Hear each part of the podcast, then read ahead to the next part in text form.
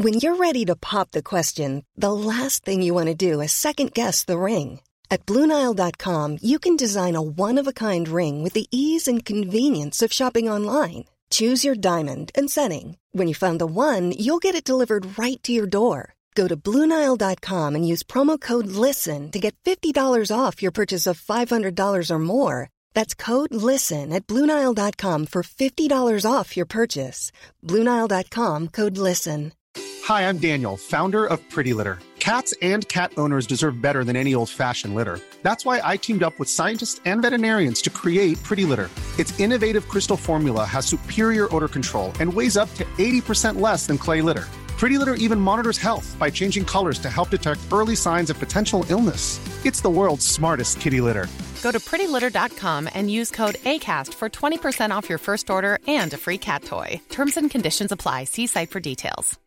Imagine the softest sheets you've ever felt. Now imagine them getting even softer over time. That's what you'll feel with Bowl and Branch's organic cotton sheets. In a recent customer survey, 96% replied that Bowl and Branch sheets get softer with every wash. Start getting your best night's sleep in these sheets that get softer and softer for years to come. Try their sheets with a 30-night guarantee. Plus, get 15% off your first order at bowlandbranch.com. Code BUTTERY. Exclusions apply. See site for details.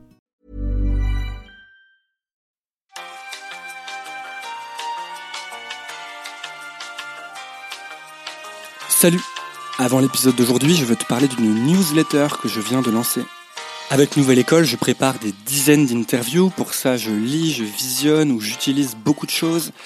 Et j'ai décidé de les partager avec toi. Donc chaque vendredi, je partage par email trois choses qui m'ont plu ou que j'utilise. Et ce peuvent être des livres, des documentaires, des films, mais aussi des applications que j'utilise. C'est un email très court qui se lit en une minute. Et je te mets le lien dans la description de l'épisode. Comme ça, tu peux t'inscrire et tu peux le, l'envoyer à tes amis et tous ceux que ça pourrait intéresser. Voilà. Et maintenant, l'épisode 53.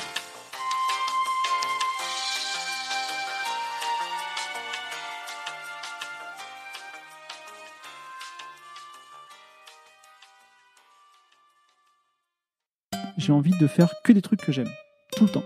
Mon concept, c'est je me lève le matin quand je veux, je me couche le soir quand je veux, et entre ces deux moments, je fais ce que je veux. Bienvenue sur Nouvelle École, le podcast pour sortir des sentiers battus où je vais à la rencontre de gens passionnés au parcours atypique. Aujourd'hui, je reçois Fibre Tigre. Fibre est un individu mystérieux, entrepreneur et artiste qui partage sa vie entre différentes activités. Il est notamment scénariste de fiction dans le jeu vidéo d'abord, mais aussi récemment pour une série. Il est également membre de Qualité avec un R, le studio de podcast qui produit notamment Studio 404 que tous les bons amateurs de podcast connaissent. On parle beaucoup de sa philosophie de vie. Fibre a décidé de ne faire que ce qu'il aime tous les jours. Il m'explique son approche créative et comment on fait pour produire des œuvres importantes.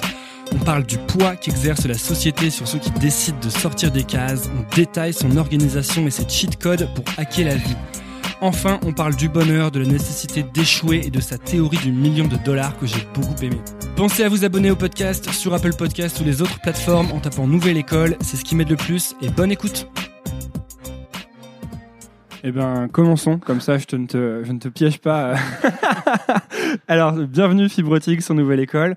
Euh, Fibre, donc tu es, euh, j'ai pas envie de dire de bêtises parce que tu fais quand même beaucoup beaucoup de choses, mais moi je dirais que tu es auteur principalement et que tu écris euh, de la fiction et que tu écris en ce moment, disons depuis quelques années, principalement de la fiction pour des jeux vidéo. Et tu commences du coup, comme tu l'as dit, à écrire des séries. Oui. Est-ce que je suis euh, dans Alors, le juste? euh, ju- juste pour préciser Tu bien peux les préciser, choses, ouais.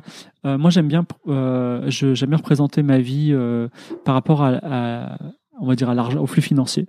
Parce que euh, si euh, si je fais euh, 50% de ma vie c'est de la randonnée, mais euh, ça m'apporte pas d'argent, c'est quand même, enfin, je peux arrêter la randonnée si je meurs de faim un jour. Donc euh, aujourd'hui 90% de mes revenus c'est le jeu vidéo. Et principalement parce que le jeu vidéo ça paye bien. Voilà. On peut fournir le même, même, euh, la même, euh, on va dire la même somme de travail dans d'autres secteurs d'activité. Ça paiera moins bien en, tout ce qui est scénario, sauf dans des cas très particuliers. Mais effectivement, j'ai roulé ma bosse dans plusieurs domaines d'activité, pas souvent avec de la réussite d'ailleurs. J'ai euh, souvent échoué.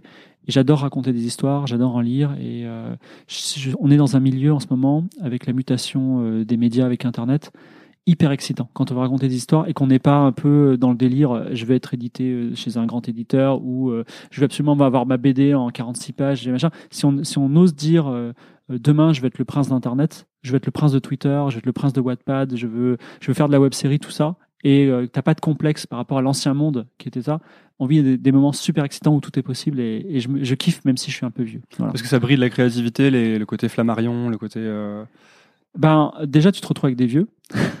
Et euh, s'il faut mettre. Enfin, surtout, en fait, ce qui est important, je pense, quand tu écris une histoire, euh, c'est pas simplement de l'écrire et qu'elle soit distribuée à la Fnac, tout ça.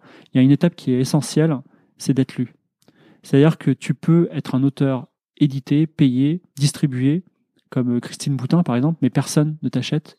Ou tu peux avoir la phase, la, la phase encore pire, c'est que tu peux être un auteur que tout le monde achète, mais que personne lit parce que tout le monde a euh, Umberto Eco, le pendule de Foucault, dans sa bibliothèque, mais personne n'a lu les quatre, au-delà des quatre premières lignes, parce que c'est très compliqué, tu vois.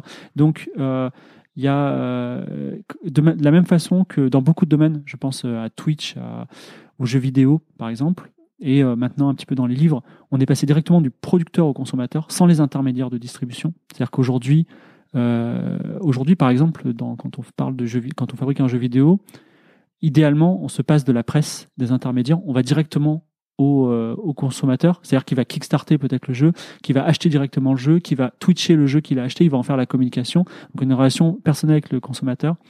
Et ça, c'est si on peut, enfin comment dire, c'est dans l'air du temps et c'est cool, c'est très excitant. C'est aussi euh, un comment ça s'appelle, un petit peu, c'est un- c'est une prise de risque parce qu'on est un peu dans la, radio crochet du fait de d'écrire des choses. C'est-à-dire que avant, vous étiez un auteur installé, euh, vous aviez un éditeur qui vous faisait confiance, il y avait toute une machine marketing derrière, et quoi qu'il arrive, euh, avec un peu de damage control, vous arriviez à en vivre.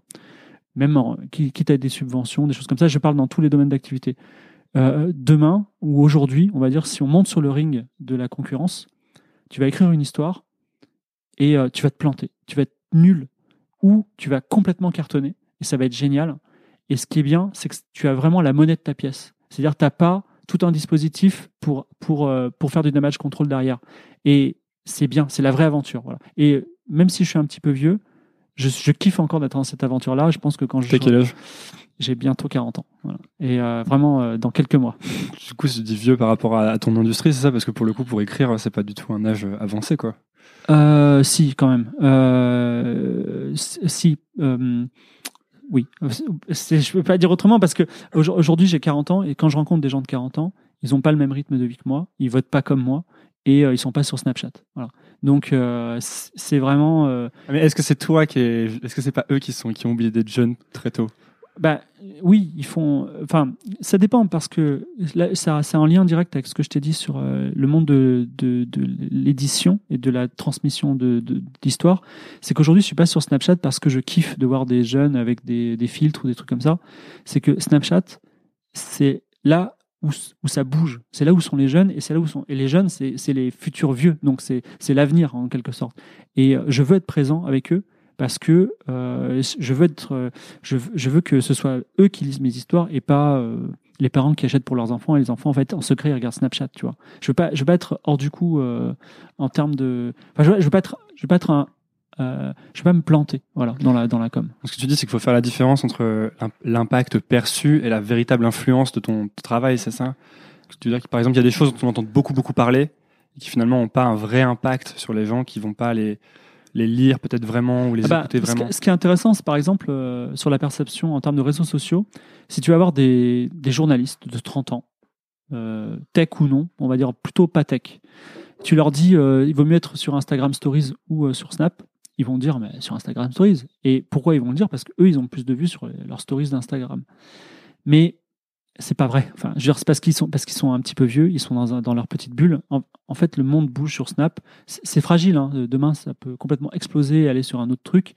Mais en gros, euh, il comment dire C'est encore une fois la, la- exploser les intermédiaires. C'est-à-dire que tu vas pas dire, euh, tu vas pas taper sur Internet en disant euh, quel est le média le plus puissant et euh, avoir une réponse d'un mec.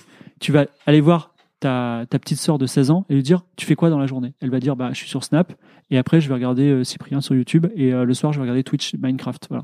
Et c'est ce que font les jeunes aujourd'hui. C'est hyper volatile, c'est-à-dire euh, demain ça changera. Et il faut être là. Pourquoi? Parce qu'aujourd'hui, quand on crée une histoire et qu'elle va mettre, enfin, que ce soit dans le jeu vidéo par exemple, qu'elle va mettre 1, 2, 3 ans à être produite, il faut prendre en compte que le, le moyen de prescription, c'est-à-dire est-ce que c'est la presse qui va en parler? C'est pas le cas. Est-ce que c'est les youtubeurs qui vont en parler? Ils sont de moins en moins influents. Aujourd'hui, c'est les Twitchers. Et quand on pense à un jeu vidéo, on se dit ce jeu vidéo, il va marcher sur Twitch parce qu'il a telle, telle, telle feature. Ça, ça va exploser sur Twitch. Et donc, on sait déjà de base qu'il a plus de chances de survivre qu'un autre projet. Du coup, on écrit pour Twitch, en quelque sorte. Aujourd'hui, ouais. Aujourd'hui, euh, euh, ouais. Est-ce est-ce que c'est pareil avec euh, les séries, par exemple? Est-ce qu'on écrit pour Netflix? Parce qu'on sait que les gens vont mater par tranche de 45-50 minutes. Alors, je, Parce que c'est ça me fait réfléchir. Je réfléchis à ça parce que je me dis, est-ce que ça veut dire que quand tu produis quelque chose, si tu veux faire un hit game, enfin ou un succès commercial, parce que souvent les gens disent euh, non, moi j'ai pas besoin que mon jeu ait du succès ou que mon produit euh, fonctionne, mais je, je pense que c'est un peu un demi mensonge et qu'on a tous envie que ce qu'on crée fonctionne, en tout cas soit lu ou soit écouté, soit acheté. Et du coup, est-ce que ça veut dire qu'il faut incorporer euh, dès le départ le le médium un peu dans, dans, dans, ta, dans la Bah, création? En fait, il y a soit t'écris pour te faire plaisir, ça si tu fais plaisir. Je le fais en ce moment. Et parfois ça, donne des bonnes choses, mais c'est vrai que c'est pas le succès assuré. Soit t'écris pour faire de la recherche et du développement. Ça aussi je le fais. C'est-à-dire tu, tu fais des trucs, tu sais que tu vas te planter, il faut accepter l'échec, mais peut-être dans cette mine de charbon tu vas trouver un diamant. T'arrives à mettre du temps de côté Ah pour ouais, faire les- de la recherche fondamentale de ton. Tous les soirs, je fais, enfin, depuis l'année dernière, j'ai fait 160 heures de recherche et développement, tout sur Twitch. J'ai fait du code et j'ai dit ce soir, on va tester ce principe de gameplay. euh, voilà, tout est sur le YouTube, donc il n'y a pas de problème. Et j'ai euh, une dizaine de personnes qui me regardent parce que voir un mec coder et se planter, c'est chiant. Mais euh, moi, ça, ça m'aide vachement. Et j'ai même fait des conférences sur le sujet. Mais euh, donc, il y a la recherche et développement. Et après, il y, a la- il y a le travail professionnel. Et on n'est pas là euh, à, à être subventionné et attendre que le, temps passe, si tu veux, en, en touchant notre salaire. Parce qu'en plus, moi, je touche pas un salaire, c'est-à-dire je suis payé au succès. Donc, euh, l'objectif, et l'objectif, c'est vraiment de gagner un maximum d'argent. Mais je vais même te dire, euh, c'est la, la rue vers l'or. C'est-à-dire que soit tu es millionnaire, soit tu rien. Tu vois. C'est, très binaire, le, notamment le jeu vidéo. Des confrères qui vont dire Ah, c'est pas du tout ça. Mais c'est- en, en vrai, en vrai c'est ça. C'est-à-dire que dans le, dans, le, dans le mobile, par exemple, tu fais 60% de ton chiffre d'affaires le premier jour. Tu vois. Donc, c'est, c'est- Il y a 1000 jeux qui sortent par jour, un truc comme ça. un peu plus, ouais. Un peu plus, ouais. Donc il y a, il y a des concurrents, tout ça. Mais tout ça pour te dire que quand tu, quand tu, quand tu fabriques ton, ton projet de façon professionnelle, tout doit être pris en compte. Donc là, je t'ai parlé des modes de prescription, mais on peut parler aussi, euh, par exemple, est-ce que, est-ce qu'aujourd'hui, je vais écrire un jeu où tu as un personnage qui est sexiste? C'est plutôt risqué, tu vois. C'est, c'est pas le moment parce que tu vas, tu vas t'en prendre plein la tête, tu vois. Ouais, remarque, ça pourrait faire un bad buzz. euh, tu pourrais le faire de façon intelligente. Ouais. Mais est-ce que les, les gens sont trop fébriles aujourd'hui pour qu'on en discute? Et en plus, en plus, moi, en tant qu'homme blanc euh, privilégié, tout ça, je vais euh, au désastre, tu vois. Donc, c'est pas le moment. Donc, il y a, y a ça, il y a, les, il y y a les récifs à éviter. Il y a les trucs cool aussi. Il y a un moment, Stranger Things, c'était cool. Aujourd'hui, c'est la fin du cool, tu vois. Mais si tu avais anticipé le succès de Stranger Things cinq ans avant qu'ils arrivent, et que ton jeu il sort pile poil en même temps, t'es es dans le, t'es- c'est c'est banco, tu vois. Et donc, euh, ça, c'est donc on va dire tu as des facteurs d'anticipation de tes créations de tes projets qui font que ton, ton projet va marcher. Et après, après les, les, les distributeurs, enfin, je connais pas trop le monde de la série, mais effectivement, les, les distributeurs ont des, des personnalités et des lignes éditoriales. Par exemple, Black Pills, c'est français, ça appartient à Xavier Niel. Euh, eux, ils font des projets euh, vraiment barrés, bizarroïdes, tu vois. Tu vas pas euh, leur dire, tiens, on va faire, je sais pas, plus belle la vie, un, spin-off, tu vois. Non, tu, par exemple, tu fais un spin-off à la, comment dire, à la David Lynch de plus belle la vie, pourquoi pas, tu vois. Mais en tout cas, c'est pas ça. Voilà, il y a, a d'autres acteurs, donc je peux pas trop en parler, mais voilà, Canal Plus a une personnalité et Canal Plus n'est pas M6, même s'ils ont deux personnalités tout à fait intéressantes toutes les deux. Voilà. Donc c'est effectivement, il faut que le projet il soit sexy et euh, après il faut qu'il marche. Mais en France, les artistes ils sont subventionnés. C'est-à-dire qu'à partir du moment où tu es artiste, il y a cette euh, philosophie qui est très bien, que je conteste pas. Je suis pas subventionné, mais peut-être que je peux trouver quelque chose, je viens d'y penser. Ouais, mais, oui, oui, bien sûr. Mais euh, il y, a, y a comment s'appelle? Il y a cette philosophie que je conteste pas, mais qui peut, qui peut être contestable, qui est de dire la culture, c'est la culture. C'est-à-dire que si tu fais quelque chose qui marche pas, ça ne veut pas dire que tu n'as pas droit à de l'argent quand même. Donc si ton projet il est solide, que tu as de l'expérience, que tu as fait tes preuves, en général, que ce soit le jeu vidéo, euh, Le- la série télé, c'est autre chose, le cinéma, mais en, en gros, il y a des aides. Voilà. Et le livre aussi, il y a des aides. La bande dessinée, il y a des aides. Voilà. C'est-à-dire qu'il y a une sorte de fonctionnariat un peu. euh, Exactement. Il y a, aujourd'hui, euh, par exemple, dans le secteur du jeu vidéo, c'est pas ultra courant, mais il y a des fonctionnaires du jeu vidéo, c'est-à-dire qu'il y a des gens qui font un dossier, qui touchent des subventions, qui font le jeu, que le jeu marche ou pas, ils en ont rien à battre. Moi, je peux dire un truc, c'est que si j'ai un jeu qui marche pas ou un jeu qui marche, c'est ma vie, c'est la vie et la mort pour moi. Même pas au niveau de l'argent, c'est-à-dire que je suis hyper attaché à mes projets, c'est mes enfants. Si ça marche pas, je les aimerais tous autant, à part qu'ils auront été rejetés par les gens. Voilà. Mais est-ce que du coup ça encourage pas un- une sorte de nivellement par le bas? Je pense que j'imagine que des pays comme les États-Unis doivent pas avoir ce système du tout. Est-ce que ça, est-ce que ça empiète pas un peu sur le niveau global de l'industrie en France. Alors, euh, au niveau de. Comment s'appelle? Euh, Au niveau des subventions dans le jeu vidéo, il y a l'Australie, par exemple, qui en a. Il y a le Canada, qui, qui est une niche fiscale euh, fabuleuse. Et il y a la France. Après, je ne connais pas trop pour les autres. C'est un débat, franchement. Je ne peux pas te dire. Je pense que, dans le fond, euh, le vrai créateur, il va pas chercher de subvention. Je- J'en ai, cher- j'en ai, j'en ai eu une pour un jeu. Et. euh, elle m'a bien aidé à titre personnel d'ailleurs parce qu'il n'y a pas tous les tous les jours, on n'est pas toujours ça marche, ça marche pas tous les jours bien Pourquoi le vrai créateur va pas chercher de subvention? Parce que tu tu perds du temps déjà. Tu tu perds énormément d'énergie à faire un dossier et que tu devrais mettre dans ton jeu et t'as et t'as vraiment pas de l'énergie à perdre quand tu fais un jeu vidéo ou une œuvre et euh, même euh, je pense que le cinéma et la série télé c'est pareil parce que c'est euh, c'est très enfin tout le moindre seconde compte Là, c'est mettre la charrue avant les bœufs et. euh, et le problème aussi, c'est que quand tu demandes une subvention, tu vis au rythme de la subvention. C'est-à-dire que euh, déjà, comme tu n'es pas censé avoir commencé le projet avant de toucher la subvention, parce que tu vas pas dire euh, je voudrais une subvention pour ce projet et tu vas, tu vas pas le faire avant, donc tu peux pas le faire avant de, de, le, de toucher la subvention. Après, ils te la donnent parfois en deux fois, en deux, trois fois, et après, il faut que tu le sortes, enfin, comment dire, tu as des milestones. Donc en gros, tu as une, une administration qui décide de la, du rythme de ton projet, alors qu'on est dans un maelstrom. C'est-à-dire qu'on est tous en train de, de, s'entretuer, tu vois, dans le, dans le secteur. Et, et tu vois, aujourd'hui, Twitch domine, mais demain, il y a, je sais pas, Beam, qui est deux fois plus puissant, et, enfin, qui devient deux fois plus puissant, c'est une hypothèse, et qui a d'autres modes de fonctionnement. Euh, voilà, tu as, eu ton projet qui est financé sur certaines bases. Tu vois, est-ce que tu peux tout changer Tu vois, tu peux tout changer dans certains cadres, mais c'est compliqué. Donc c'est euh, euh, Il y a une perte de vitesse et il y a une perte de liberté aussi, un peu. Ouais, ouais. Enfin, je suis pas. comment dire Tout dépend. Tu vois, par, par exemple, la perte de liberté, je l'ai surtout ressenti euh, dans le dans le cas du crowdfunding. Crowdfunding, j'ai toujours été une, une voix qui a dit le crowdfunding c'est toxique pour la création de jeux vidéo.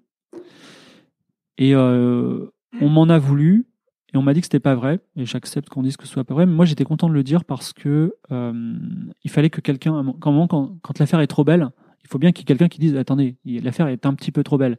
Et dans les faits, il y a eu des arnaques euh, de ci et là. Mais ce qui, ce qui me, ce qui m'embêtait le plus dans le domaine du crowdfunding, c'est que les gens faisaient un crowdfunding pour pour avoir des sous.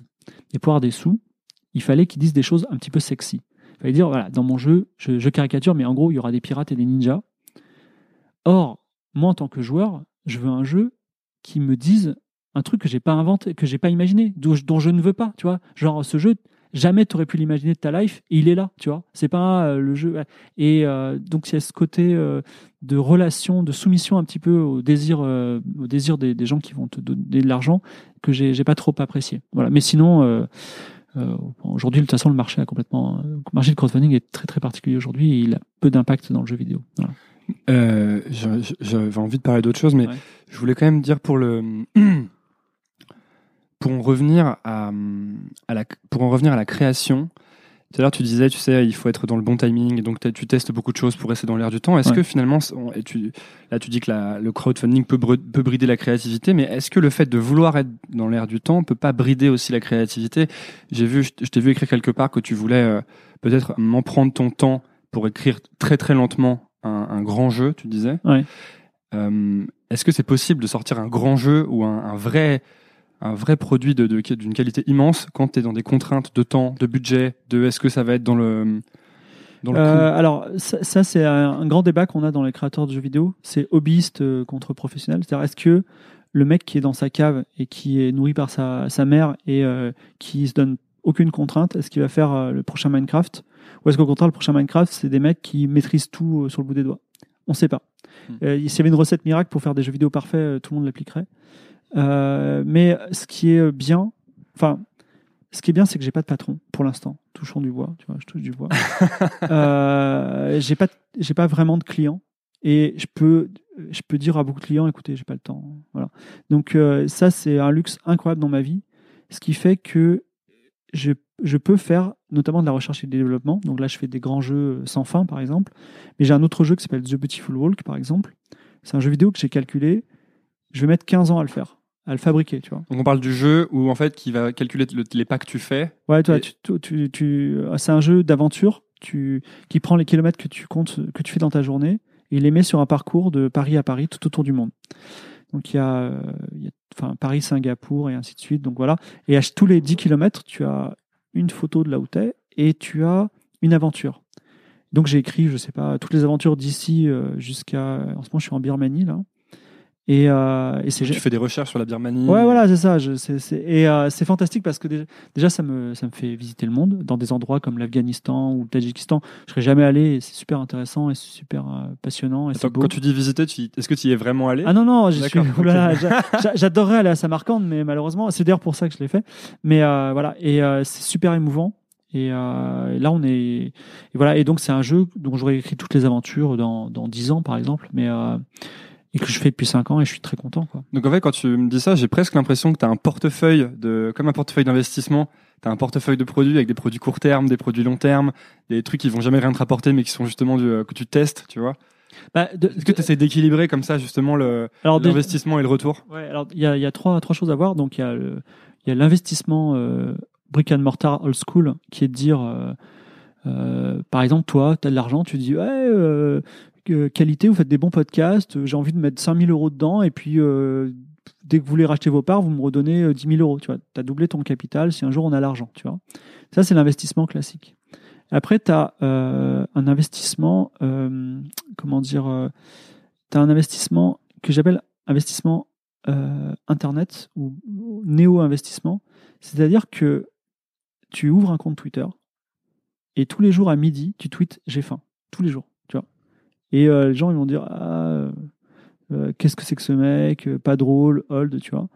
Et en fait, au bout d'un an, tout le monde attend que tu dises j'ai faim. Si tu dis pas j'ai faim, genre c'est une catastrophe, t'es en top tweet, il se passe pas. Et en fait, qu'est-ce qui s'est passé? T'as capitalisé, puisque t'as créé autour d'un processus qui dans en fait t'as investi un petit peu de ton temps chaque jour et en fait t'as créé au bout t'as créé un truc qui qui tire l'attention des gens c'est-à-dire qui qui en fait euh, en termes marketing est complètement immatériel mais qui vaut de l'argent tu vois et ça c'est complètement euh, la nouvelle économie et c'est pour ça aujourd'hui tu vois euh, Fibre Tigre ton podcast aujourd'hui le fait qu'on soit réunis tout ça c'est un ensemble de choses qui ont de la valeur et que personne ne perçoit et qui ne rentrent pas en comptabilité mais ça va changer. Le monde est en train de changer.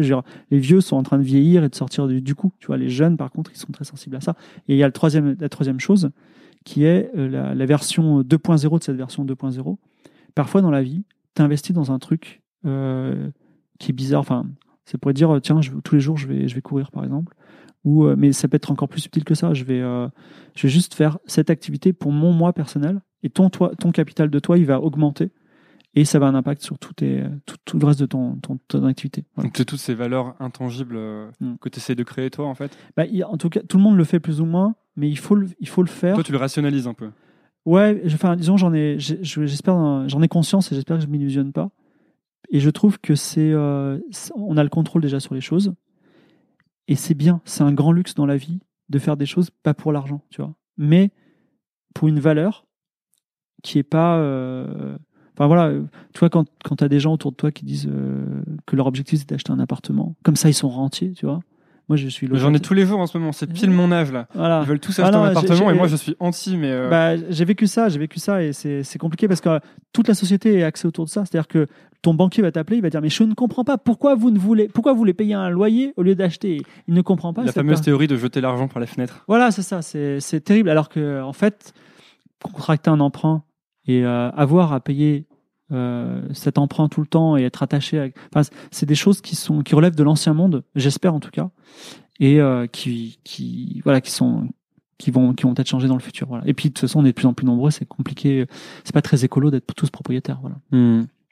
Comment tu fais du coup pour, euh, pour- quand, quand tu- je t'entends là, j'ai vraiment l'impression que tu, que tu essayes de créer ces capitaux sur sur plein de domaines différents. Mhm. Et en fait, comment tu le mets en application, en gros, tous les jours Alors, euh, Je sais que tu as une, une organisation ultra, ultra euh, détaillée, Ouais. dont d'ailleurs tu partages chaque année. En fait, tu fais un tableau Excel, un Ouais. spreadsheet, que, sur lequel tu vas noter toute ton organisation. Ouais. Euh, et ensuite, tu le partages. Et euh, en fait, j'ai envie de savoir comment justement tu, euh, tu agences tout son temps. Parce que j'ai l'impression que le temps, la gestion du temps et la rentabilité du temps est devenu pour toi quelque chose d'important. Euh, ouais, je suis dans cette. Alors déjà, euh, donc euh, j'ai Alors, organisons notre vie. Alors tout ce que je dis, c'est très théorique. hein. Malheureusement, la, réalité est plus euh, sombre et euh, plus euh, plus triste. Mais en gros, moi, je ma vie, j'ai envie de faire que des trucs que j'aime tout le temps. J'ai envie de. Mon concept, c'est je me lève le matin quand je veux, je me couche le soir quand je veux, et entre ces deux moments, je fais ce que je veux. C'est ça, c'est le concept. Et donc, d'allant, enfin, en suivant ce concept-là, chaque heure qui passe, tu peux l'occuper à des trucs kiffants. Et effectivement, quand tu te retrouves une heure sans rien faire, c'est l'horreur, puisque tu fais pas un truc kiffant, tu vois. Donc, je, veux absolument faire des choses que, j'aime tout le temps. Et donc, j'ai créé. euh, donc, c'est un peu la, psychose du bonheur, tu vois. Et euh, j'ai créé un, fichier Excel. Donc, ça, ça fonctionne comme ça. Il y a une ligne par jour. Donc, il y a une ligne pour le 12 janvier. Nous sommes aujourd'hui le 12 janvier. Ensuite, il y a une case blanche qui est dans laquelle, alors que je ne publie pas, c'est mon journal intime.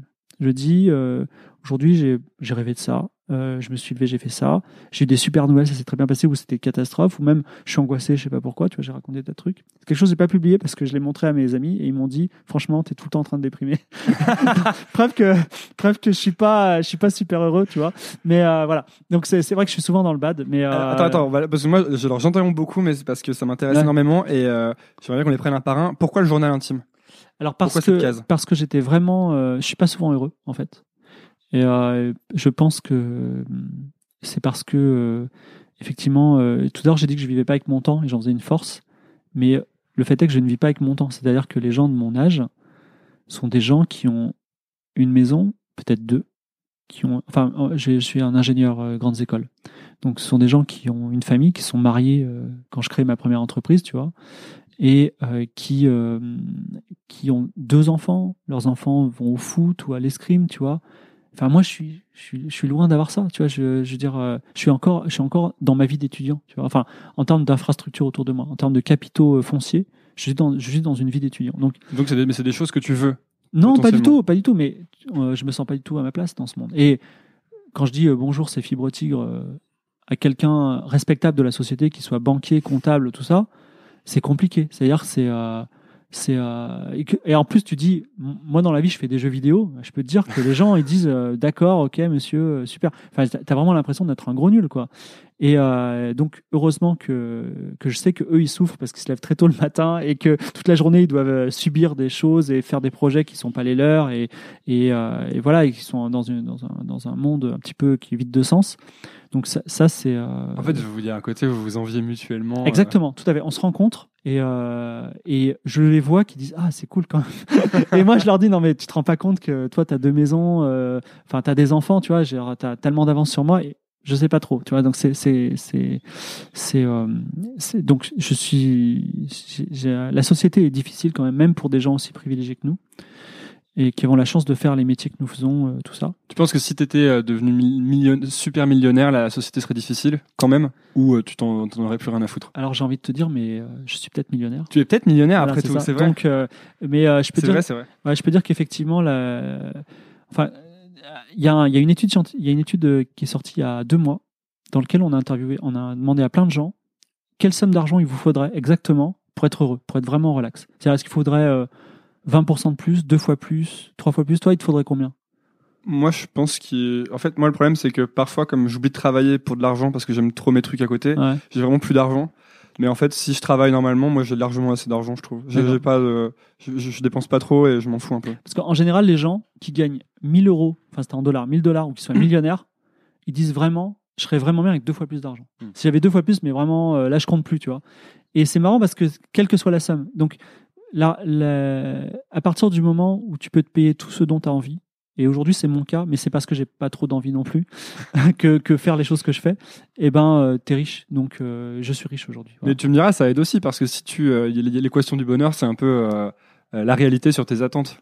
Et si tu baisses tes attentes, est-ce que t'as pas un peu plus de bonheur? Oui, complètement. Moi, personnellement, franchement, des pâtes avec du gruyère, mais je suis tellement heureux. tu vois. Je suis tellement heureux. Tu vois, genre, c'est pas la peine. Enfin, j'ai pas. Et même, je vais te dire, imagine que je suis un méga gourmet de ouf, tu vois. Je veux me payer le plus beau, rest- le plus grand restaurant de la terre. C'est quoi? C'est à Paris, c'est Gagnère, c'est 250 euros.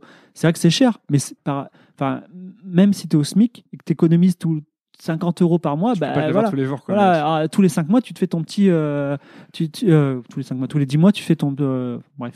Ouais, ouais. Dans Ok. tous- les 5 mois, tu te fais ton, ton petit gagnard. Donc, c'est pas. euh, c'est pas euh, euh, voilà, il faut, il faut- On a beaucoup de pression sur l'argent, mais c'est un, un système de pression qui, est, qui, qui euh, profite aux puissants. C'est-à-dire que la banque te dit, monsieur, euh, il faut vraiment que vous fassiez un emprunt pour avoir un appartement, pour être normal comme les autres, tu vois.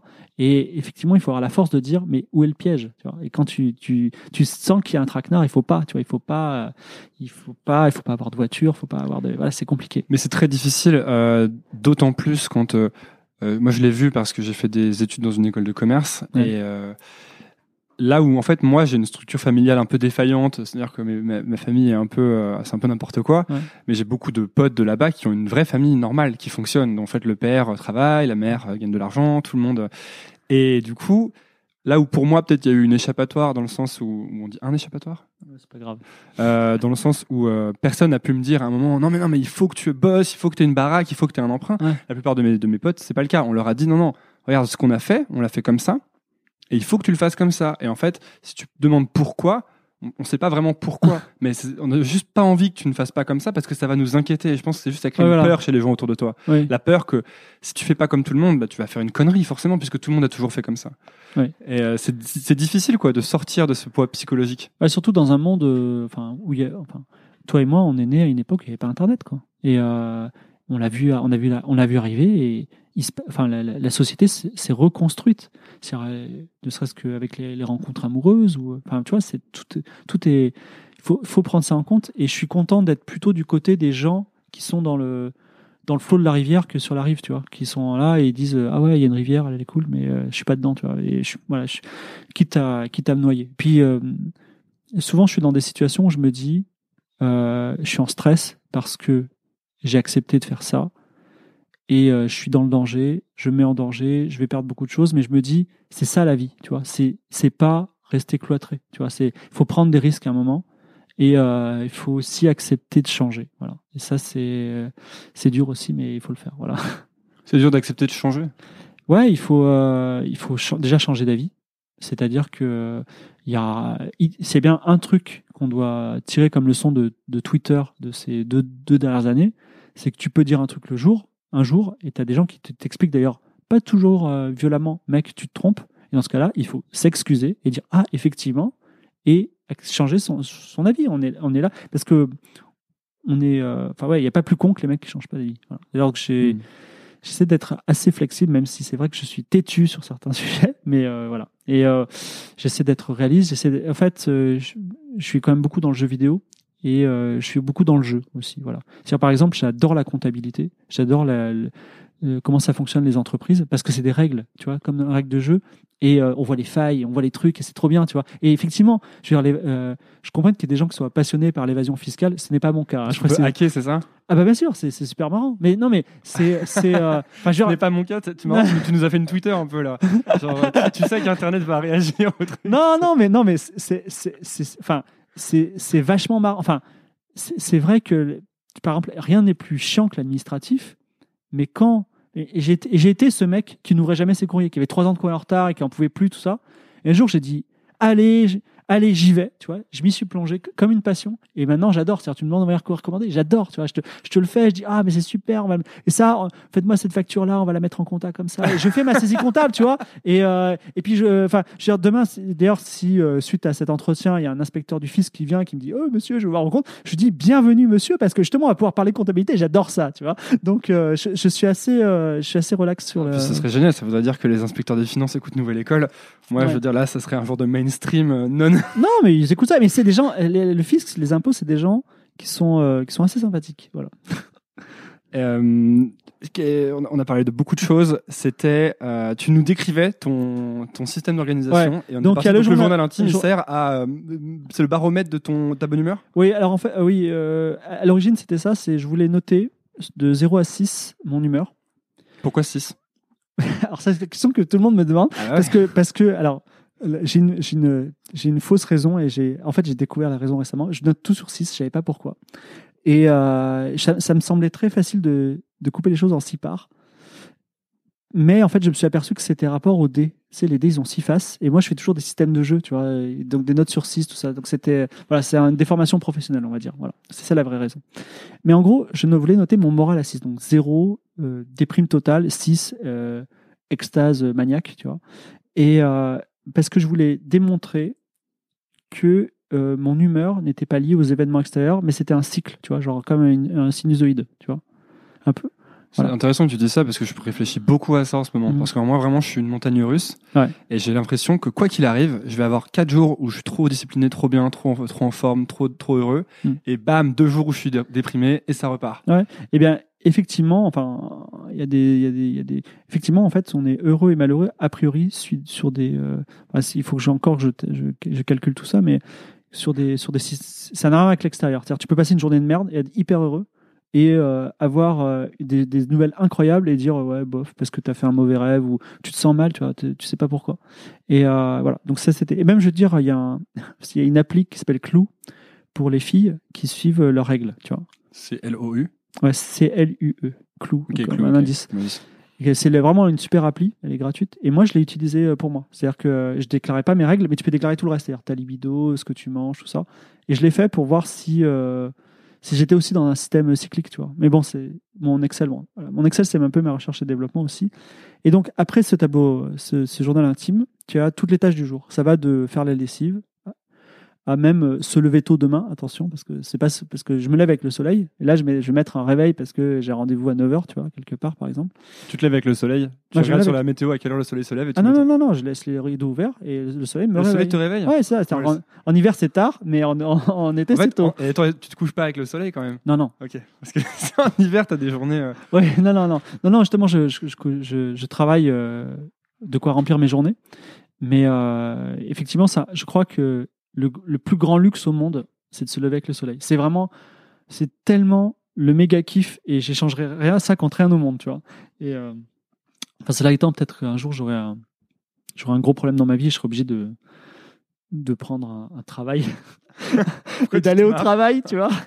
Mais euh, si c'est pas le cas, je, je- enfin voilà, je, je pense que d'ailleurs toute la société pourrait être complètement euh, tournée vers le fait. Enfin, je, je vais même te dire euh, théorie du complot. Je crois que les gens, on les fait le- se lever hyper tôt pour les pour leur empêcher de réfléchir, pour que les mecs ils se disent, euh, enfin ils acceptent la souffrance de pas dormir assez.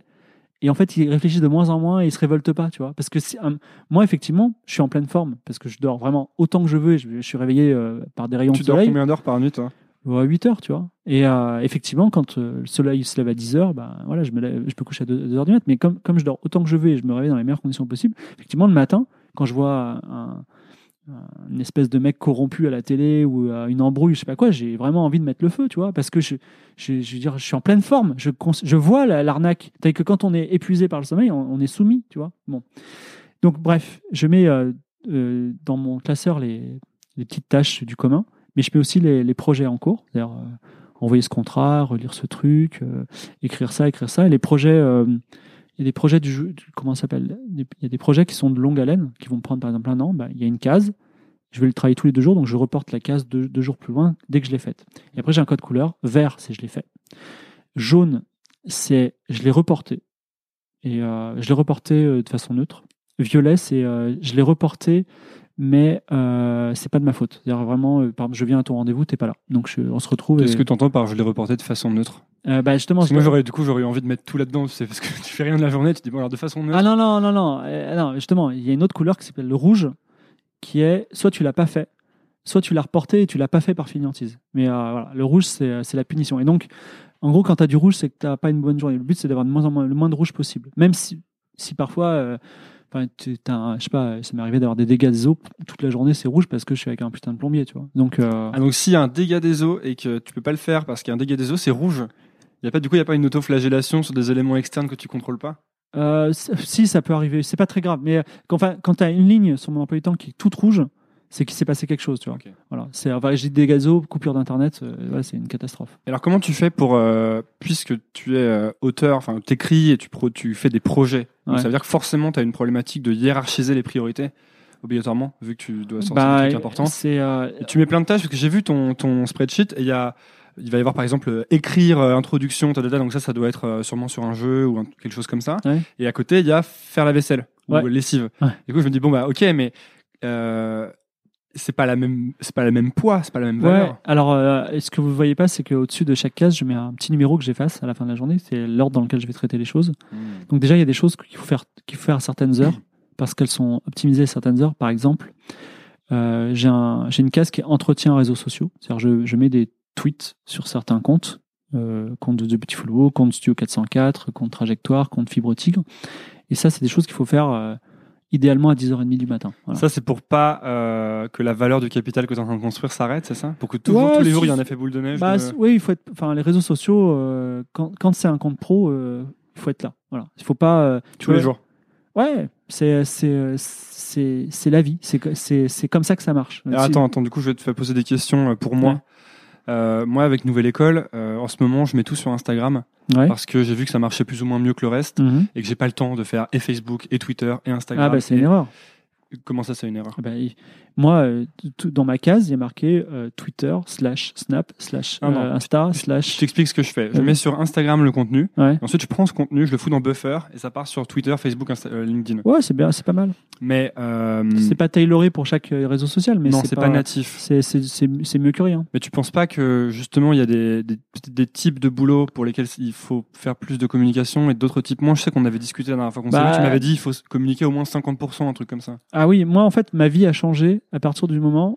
En fait, j'ai, euh, je suis auteur de fiction et aujourd'hui j'en vis, ce qui est euh, pas le cas de beaucoup de gens qui écrivent de la fiction, je pense, parce que c'est c'est très compliqué. Mais pendant dix ans, j'ai écrit de la fiction et personne ne me lisait. Genre, J'ai j'ai j'ai fait un jeu vidéo dont je vais pas dire le nom pendant un an et demi. C'était en 2006 Pourquoi tu veux pas dire le nom? Parce par- qu'il n'a pas d'intérêt. Et euh, je l'ai publié, peut-être j'ai eu 40 personnes qui, qui ont joué, tu vois. Qui avait passé combien de temps dessus? Un an et demi. Mais euh, genre le soir, euh, tu vois, en hobbyiste. Et, euh, et enfin, c'était vraiment un hobby, tu vois, c'était pas du tout pro. Mais c'était quand même du travail. Et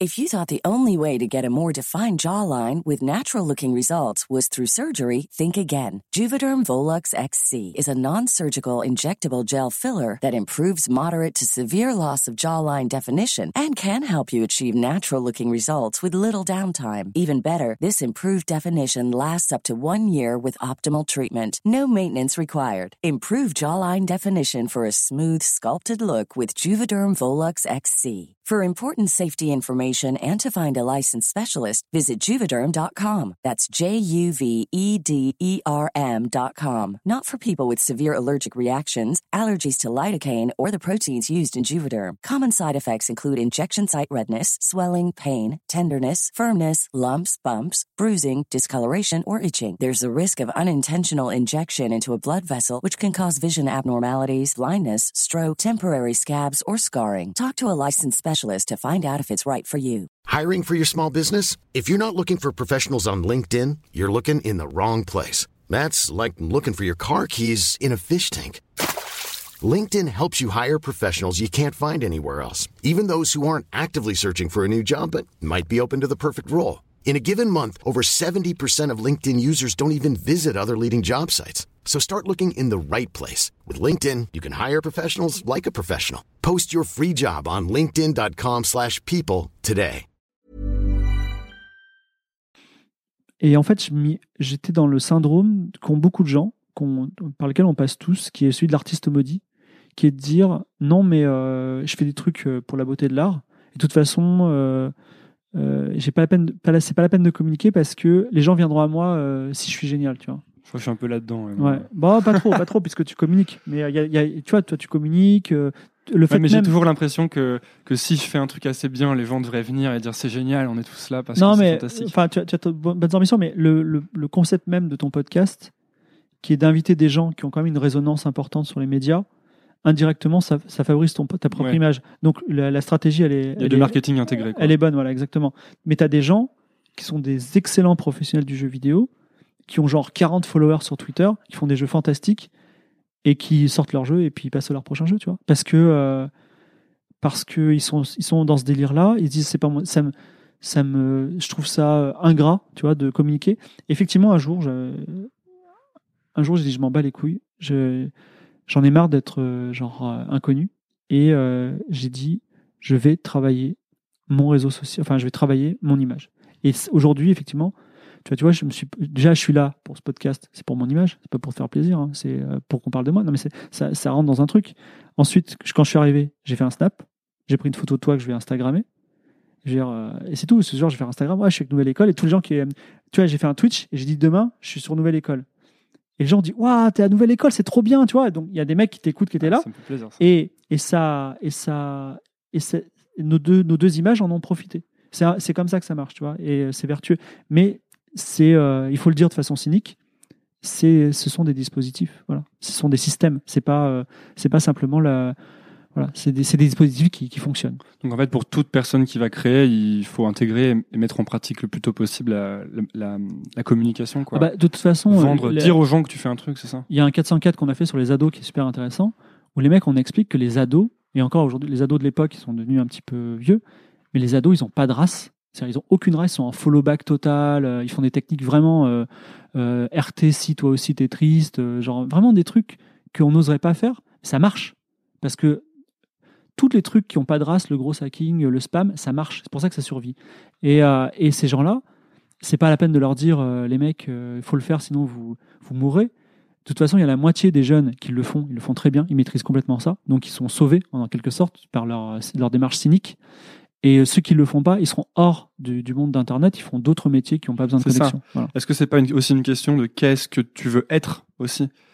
Euh, Parce qu'il y a des méthodes de communication que euh, parfois je vois il y a des méthodes de communication que je trouve efficaces et en fait j'essaye et je me dis ouais mais je- ça me met mal à l'aise de faire ça, j'aime pas. Ah bah oui, bien sûr, c'est compliqué. Hein. Ouais. Non mais euh, euh, moi j'ai, en fait, moi j'ai un, un- alors c'était un conseil que je te donne et que je donne aussi à ceux qui nous écoutent.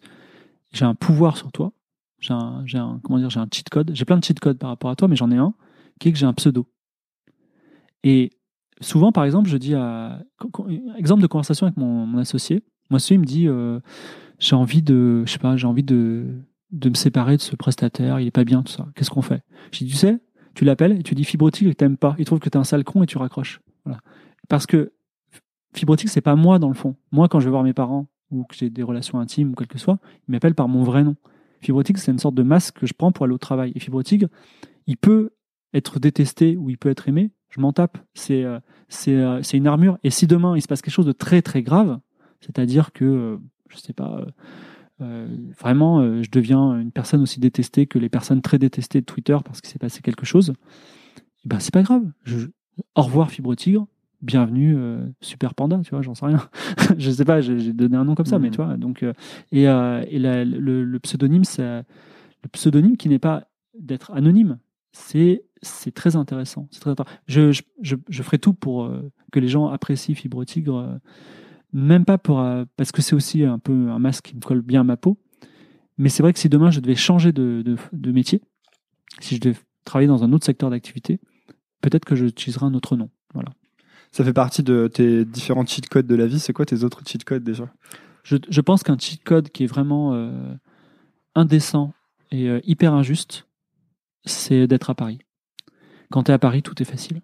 C'est euh, et je dis ça parce que y a j'ai beaucoup enfin la, scène du jeu vidéo indépendant elle est à Lyon. Euh, Il y a des gens, euh, il y a pas mal de gens à Montpellier, il y a des, pas mal de gens dans le nord de la France. Trois personnes dans l'est de la France et euh, à Nantes, à Nantes ils sont un petit peu aussi, tu vois. Et euh, et malheureusement, quand tu es à Paris, tout est simple. C'est-à-dire que tu vois, tu me dis, viens, on fait une interview, on l'a fait. Ouais, et puis t'es là juste après. ouais. Voilà. Euh, je- hier, hier, hier, hier, il y a un, il y a un, un- un mec qui euh, possède une grosse boîte d'édition qui euh, me dit, ah Fibre, tiens, euh, viens, on prend un café. Et euh, j'ai dit, bah ok, je viens. Je suis venu comme ça. Et le mec, il m'a fait des propositions de ouf, tu vois, parce que j'étais là.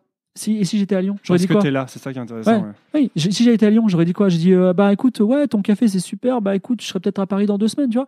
Et, et, et je pense que c'est complètement injuste. C'est-à-dire que je pense qu'il y a des gens de talent qui sont à Valence, qui sont à Rouen, qui sont même à Toulouse, tu vois, qui est une grande ville, et qui sont loin de la télévision. Ils sont loin des grandes maisons d'édition, ils sont loin de tout, et ils n'y arriveront pas parce qu'ils sont pas à Paris. C'est c'est très dommage, mais ça c'est aussi le défaut du, du vieux monde. C'est-à-dire, c'est encore des La gens qui peuvent pas prendre de décisions sans se voir sans euh, enfin les, les grands les aujourd'hui on a mais, mais c'est pas c'est pas c'est pas un truc de vieux con c'est juste qu'aujourd'hui on n'a pas encore la force mentale pour dire viens on se fait un Skype et on, se on discute autour d'un Skype on discute autour d'un je le fais avec mon associé qui est à Lyon. Mais t'es sûr que c'est vieux monde? Est-ce que c'est pas plutôt juste l'humain qui a, qui a une créature sociale et qui a besoin d'avoir de créer un lien de confiance avec un autre humain qui peut toucher en face? Alors t'as raison. Ça le débat est ouvert. Par exemple nous à Studio 404 euh, et à qualité en général euh, il faut être là. C'est-à-dire il faut être présent. Ça ça fait partie des, des impératifs. Est-ce que ça va changer? Euh, je sais pas. Mais effectivement la discussion est ouverte mais le fait est je sais pas si tu es d'accord mais euh, être à Paris c'est un je peux raconter ouais. un million de d'anecdotes complètement dingues euh, sur euh, j'ai rencontré euh, je sais pas euh, toi dans la rue un mec qui bosse à JVTV et je lui dis hé mec tu parles jamais de mon jeu il se passe quoi? jeux, jeux vidéo, c'est ça? Ouais, jeuxvideo.com. Je lui dis, hé mec, tu parles jamais de mon jeu vidéo, euh, tu me détestes, tu vois? Et le mec, il rigole, il me dit, non, allez, viens ce soir, on en parle. On, parle, on fait un live, on vend euh, des milliers de jeux. Parce que j'ai rencontré un mec dans la rue, tu vois. Et, euh, euh, et c'est hyper injuste quand il pense, tu vois. Mais c'est ça, il y a l'importance d'être là. Tu sais, il y a la phrase de Woody Allen qui dit, je crois que 80% de la vie, c'est juste euh, d'être là, quoi. Ouais. venir, tu vois. J'écoutais un podcast récemment avec une, une fille qui a monté une énorme boîte euh, de prêt-à-porter aux États-Unis. Et en fait, qu'est-ce qu'elle a fait Euh, elle, a, elle a appelé la, elle a appelé la, la boîte qu'elle voulait comme client, énorme client. Elle était rien, elle était dans son garage, elle avait construit son truc depuis deux ans. Et elle a insisté pendant des jours pour dire non, non, je vais venir vous voir sur place et je vous demande une minute et je vous le montre en une minute. Et elle est venue, elle lui a montré et la boîte est devenue son client et a mis son produit dans 10 magasins. Et en fait, je pense que le, euh, le fait, comme tu dis, le fait d'être en présence, quoi, présentiel, ça change tout, quoi. Et même moi, il y a des, là, parfois en ce moment, je réfléchis beaucoup à, il y a des personnes que je veux interviewer qui sont pas là Mhm. et je veux plus, euh, en fait, il y a tellement un, un lien qui se crée quand tu vois les gens en face à face que moi, je, je suis dans des problématiques où je me dis, bah, je vais prendre l'avion, je vais prendre le train, je vais aller interviewer des mecs euh, aux États-Unis, c'est pas grave, quoi. Ouais. Parce que ça change tout, en fait. Ouais, et euh, c'est pas simplement. euh, Enfin, c'est c'est Paris. Hein. Paris, c'est. Enfin, Ouais. en, en France, il y a plein de castes invisibles et personne n'en parle. Il y a des mondes où on n'arrivera jamais, même si vous êtes. euh, Enfin, si vous n'avez pas le, le bon nom bien français et, euh, et le bon parcours, tu vois. je- en plus, je viens d'une école d'ingénieur, donc je sais vraiment ce que c'est. hein, c'est limite franc-maçonnique. Et euh, la, le, le fait, même, tu vois, par exemple, nous, Studio 404, on est très parisien, très hipster, très. euh, voilà. Et effectivement, enfin, comment dire, beaucoup de choses se sont faites en termes d'audience, en termes techniques. Enfin, genre, tu vois, notre producteur à, qualité, qui nous produit un son fabuleux depuis 4 ans, c'est un mec de Radio France, tu vois, il bosse à Radio France. Si on était à Agen, ce mec-là, on l'aurait pas, tu vois, parce qu'il serait pas dans la maison de la radio, il serait pas euh, jeune et j'ai envie de faire des projets et je vois des gens. Enfin, c'est- c'est c'est l'injustice euh, Toutes les géographique. opportunités sont concentrées, quoi. Il y a une véritable euh, fracture euh, géographique. Et euh, les villes nouvelles, euh, les concentrations, euh, les, les clusters, tout ça. Les pôles de compétitivité et tout Ouais, ça. les, c'est- bah, bah, si ça marche, mais euh, ça, ça n'a pas, ça n'a pas l'impact que, que, que d'être à Paris. Voilà. Donc, euh, Sûrement que ça va prendre du temps aussi, quoi. Si on essaie de créer ces pôles, euh, des ah non mais non mais ils existent vraiment. hein, et ils font des trucs fantastiques. Là, été euh, à une expo à comment s'appelle à, à Nantes par exemple. Nantes, la ville en elle-même, elle est hyper dynamique. Le salon Les Utopias elle était fantastique et ils ont un cluster de jeux vidéo qui s'appelle Atlan Game qui est euh, qui est super dynamique, tu vois. Mais ben c'est c'est pas Paris, tu vois. C'est tout. Ils sont euh, et quand il s'agit de faire de la transversalité euh, de en fait, de sortir de son petit monde et de sa petite région géographique, rien ne vaut Paris. Voilà. Donc tu conseillerais à n'importe quelle personne qui veut lancer un, un projet, en tout cas dans les jeux, de venir à Paris, quoi? Euh, J'ai lu ça beaucoup sur la, la Silicon. Moi, j'étais très intéressé par les startups il y a quelques Ouais. temps, et je disais dès que les gens posaient des questions sur les startups, le premier conseil qu'on leur donnait, c'était viens à San Francisco. Quitte tous tes trucs, quitte Paris, quitte Ouais. Berlin, même si c'est un peu des hubs, viens à San Francisco et ta vie va changer. Tout simplement parce que tu vas aller acheter du café et que tu vas croiser tel investisseur. Ouais, complètement, voilà. c'est ça. Non, mais c'est c'est c'est l'injustice. Et moi, personnellement, je, je paye un loyer hors de prix dans le 5e arrondissement, mais je le rentabilise tout le temps. C'est-à-dire que je le rentabilise en network, je le rentabilise parce que j'ai pas besoin de voiture, parce que je suis au cœur de Paris, et euh, je le rentabilise euh, parce que c'est une situation qui fait que je suis près de tous les fournisseurs euh, de produits culturels. C'est-à-dire que, tu vois, par exemple, hier, j'ai interviewé un mec en Corse qui est un auteur de comics américain. Et le mec m'a dit, mais vous avez pas ces comics-là en France? Si, j'en ai un juste en bas de chez moi. Et il, est, il, y, a- il y en a qu'un à Paris, il est là, Hmm. tu vois. Mais En fait, il y a des coûts cachés dans les choses que tu penses être moins chères. Quoi. Si tu te dis que habiter en banlieue, ça va coûter moins, Ouais, 1000 euros ouais. de moins. Mais le coût caché, c'est le trajet, le fait que tu croises personne, le fait que tu n'as rien à proximité. le temps en trajet, surtout, j'ai Ouais. euh, 1h30, tu vois. euh, Waouh, tu vois. Moi, moi euh, quand je mets 30 minutes pour aller euh, n'importe où dans Paris, je suis content. Comme euh, aujourd'hui. Là? Non, pas aujourd'hui, mais euh, il n'y a, plus de Vélib, malheureusement. Mais dès qu'ils sont de retour, oui, tu vois. Ouais, ouais. C'est quoi les autres euh, Il y a d'autres cheat codes euh, à donner comme ça ou... Euh, je pense que euh, il faut euh, bien connaître la loi et l'administratif. C'est pas, ça, ça prend pas trop de, ça prend pas trop de, comment ça s'appelle, ça prend pas, pas connaître la loi comme un avocat, tu vois, mais savoir des petits trucs, tu vois. euh, tout le monde dit ouais, je vais porter plainte, tout ça, mais ok, faites-le. Porter plainte ou porter une main courante, porter une main courante judiciaire, un troisième truc intermédiaire, tu vois.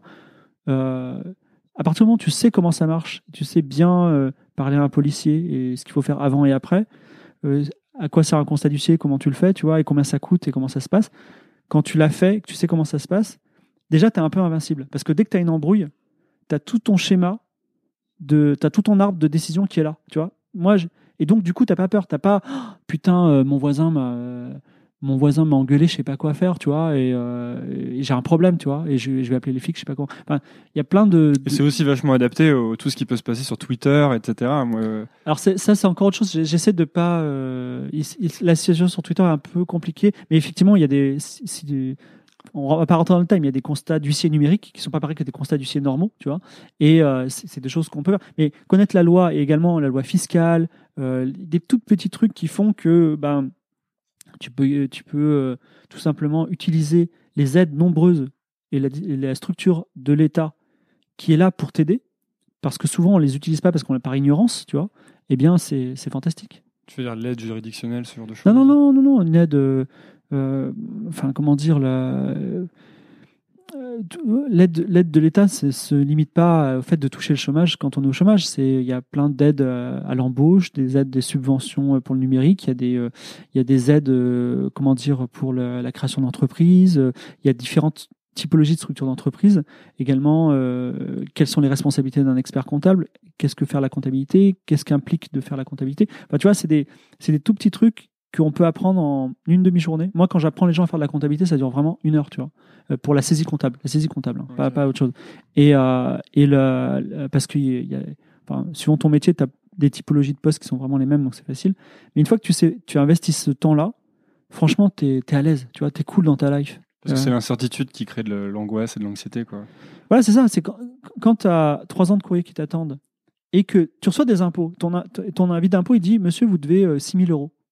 Tu fais quoi? Tu payes, tu sais, tu sais pas ce qui se passe, tu comprends rien. Et tu as l'impression que les impôts, tu les as payés il y a trois mois. Tu dis Mais pourquoi ils me redemandent de l'argent? Tu comprends Mais pas? il faut, il faut pas payer.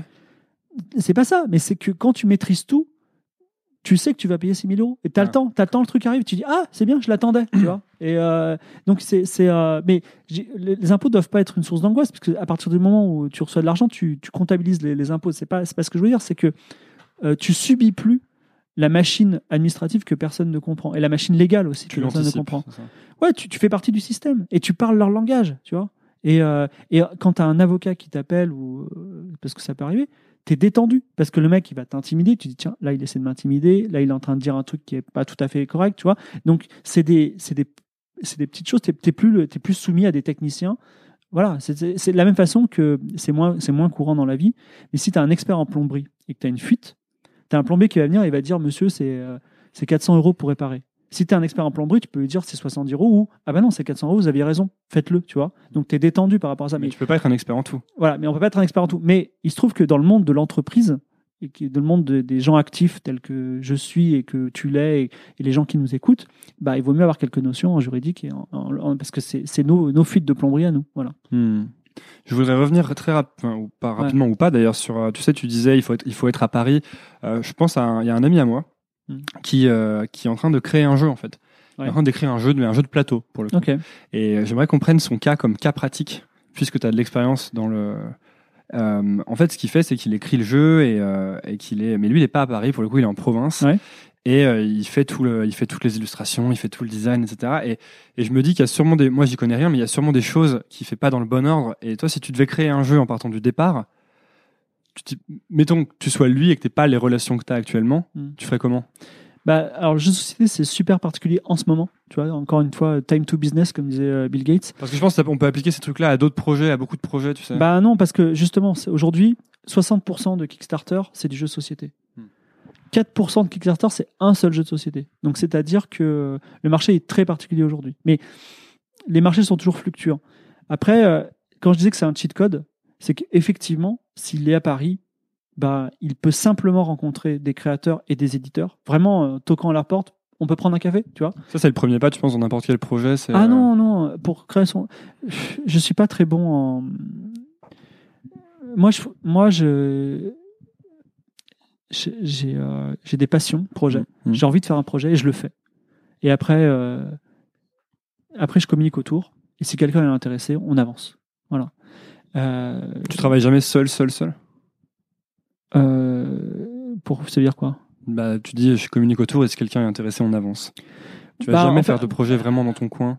Non, enfin, comment dire, c'est très compliqué. Là, je.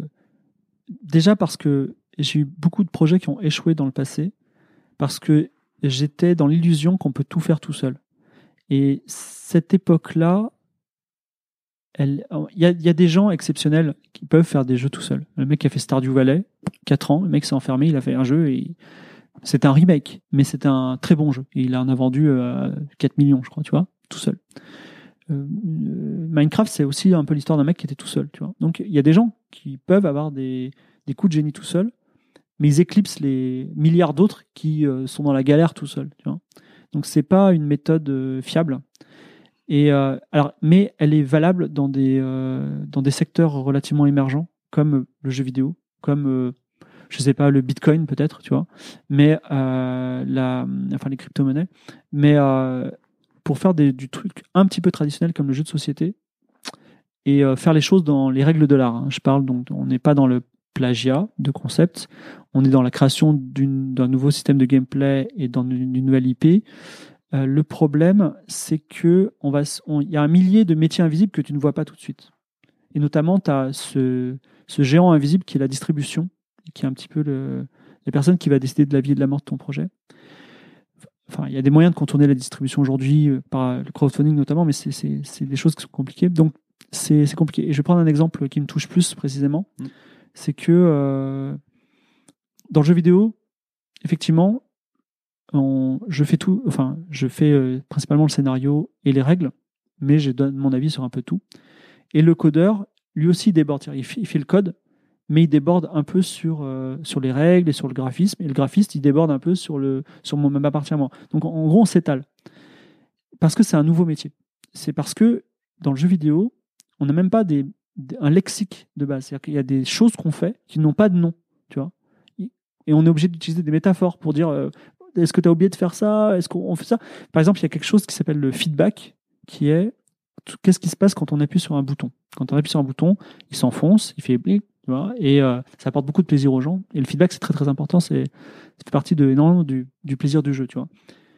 Mais le feedback, c'est trop vague, mais pourtant, on n'a que ce nom-là. Et encore, et en plus, on confond le feedback et le feedback avec le vrai feedback qu'on utilise dans d'autres domaines. Pour dire qu'on manque de. C'est un métier tellement nouveau qu'on n'a même, pas même pas les mots. Et là, récemment, donc, effectivement, j'ai fait, fait une série télé qui a été tournée euh, la semaine dernière. Et euh, j'ai trouvé ça hyper simple. C'est-à-dire que les gens disent le cinéma, la télé, c'est horrible. En fait, c'est méga simple parce que chacun est à sa place. Moi, j'ai écrit, j'ai écrit un script et euh, les gens, effectivement, ils ont pinaillé à la virgule près. Mais c'est tout. Ça a été écrit et c'était terminé. Et je suis allé sur le lieu de tournage et il y avait un réal, un assistant réal, un machino, un électro. Je sais pas même pas ce qu'ils font ces gens-là. Et ils étaient tous hyper occupés et ils travaillaient toute la journée et, euh, et ils, avaient- ils avaient tous un truc à faire et j'avais aucune idée de ces métiers-là. Et si demain j'avais dit, et si j'avais dit, comme je vidéo, hé, je m'en bats les couilles, la série télé, je la fais tout seul, j'achète une caméra, tout ça, mais jamais, enfin, je veux dire, je me serais écroulé parce que jamais j'aurais compris ce qu'il Mm. fallait faire, tu vois. Parce que c'est un métier qui a 100 ans, 150 ans, 100 ans aujourd'hui et 120 ans. Donc, du coup, effectivement, bah, il, y a 120 ans de métier que je ne connais pas. Voilà. Maintenant, tu veux faire des choses où chacun est à sa place, ça? Non, je, je- euh, au contraire, je trouve ça très excitant. Moi, par exemple, je voudrais faire une. Je voudrais justement. euh, alors, c'est excitant, c'est aussi hyper valorisant de dire Hey, j'ai fait ma série télé, tu vois. Mm. Mais euh, je serais hyper excité de faire une série sur Snapchat, tu vois. Alors, justement, en disant allez, l'électromachino, on n'a plus besoin de toi. Le script, on n'a plus besoin de toi. Même le scénariste, on n'a plus besoin de toi. C'est des mecs face caméra devant Snap qui utilisent les codes de Snap et euh, les références entre eux et un petit peu d'insertion fictionnalisée pour faire un truc complètement nouveau. Mais ça, tu vas avoir un producteur et le producteur, il va te dire, euh, premièrement, c'est bizarre. Effectivement, euh, tout le monde est un peu réfractaire à la nouveauté. Et deuxièmement, il va te dire, mais tu vires tellement de gens dans, dans des, dans, dans la- enfin, quand, quand tu passes dans les nouveaux métiers, il faut voir que tu, tu anéantis les anciens métiers. Tu vois, quand on, c'est un peu euh, l'ouvrier qu'on vire, tu vois. Et du coup, enfin, c'est une responsabilité. Voilà. Et j'ai des potes qui bossent dans l'intelligence artificielle et ils sont, ils sont énormément soumis à ça. C'est-à-dire qu'ils me disent, si je réponds à cet appel d'offres, euh, qui permet euh, de, on va dire, de trier plus facilement ses colis chez Amazon, je vais faire mon intelligence artificielle, il y a 500 personnes qui vont perdre leur emploi. Est-ce que je le fais, tu vois? Et euh, c'est un monde qui change. C'est un monde qui change et c'est un monde peut-être où les gens seront amenés à, comme moi, moins travailler et se lever quand ils veulent. Voilà. Mais, tu, te lèves quand tu veux, mais il y a quand même un aspect grosse euh, autodiscipline chez toi. Que ce soit avec, euh, quand on avait discuté la première fois, je crois que tu m'avais dit que tu écris 6 heures par jour, quelque chose comme ça. Euh, en fait, à partir du moment où je suis, je me suis levé, et que j'ai pris ma douche et que je suis allé courir, et que j'ai médité, il y a pas mal de trucs quand même, Ouais. tu vois, et, et que la journée commence, là elle commence et elle s'arrête plus. Elle s'arrête plus jusqu'à ce que je, sois fatigué. C'est quelque chose que tu as, que as dû travailler. Est-ce que quand tu t'es, quand t'as, parce qu'à un moment, tu as quitté euh, ta vie d'avant et tu as Ouais. commencé à écrire et tout ça, est-ce que à ce moment-là, tu étais déjà euh, capable de faire ces journées-là ou est-ce que tu as dû apprendre à te, t'autodiscipliner. Alors moi j'ai fait euh, une classe prépa, donc euh, déjà on t'apprend à avoir une capacité de travail assez importante. C'est, euh, enfin je sais pas, en prépa tu fais des trucs fous comme faut apprendre 60 pages de maths pour le lendemain, tu vois, ce qui, ce qui était fou. Donc déjà ça te montre que c'est possible. Et moi il se trouve que j'ai passé, enfin j'ai toujours été entrepreneur. J'ai jamais été salarié de ma vie. D'ailleurs par extension j'ai jamais touché le chômage.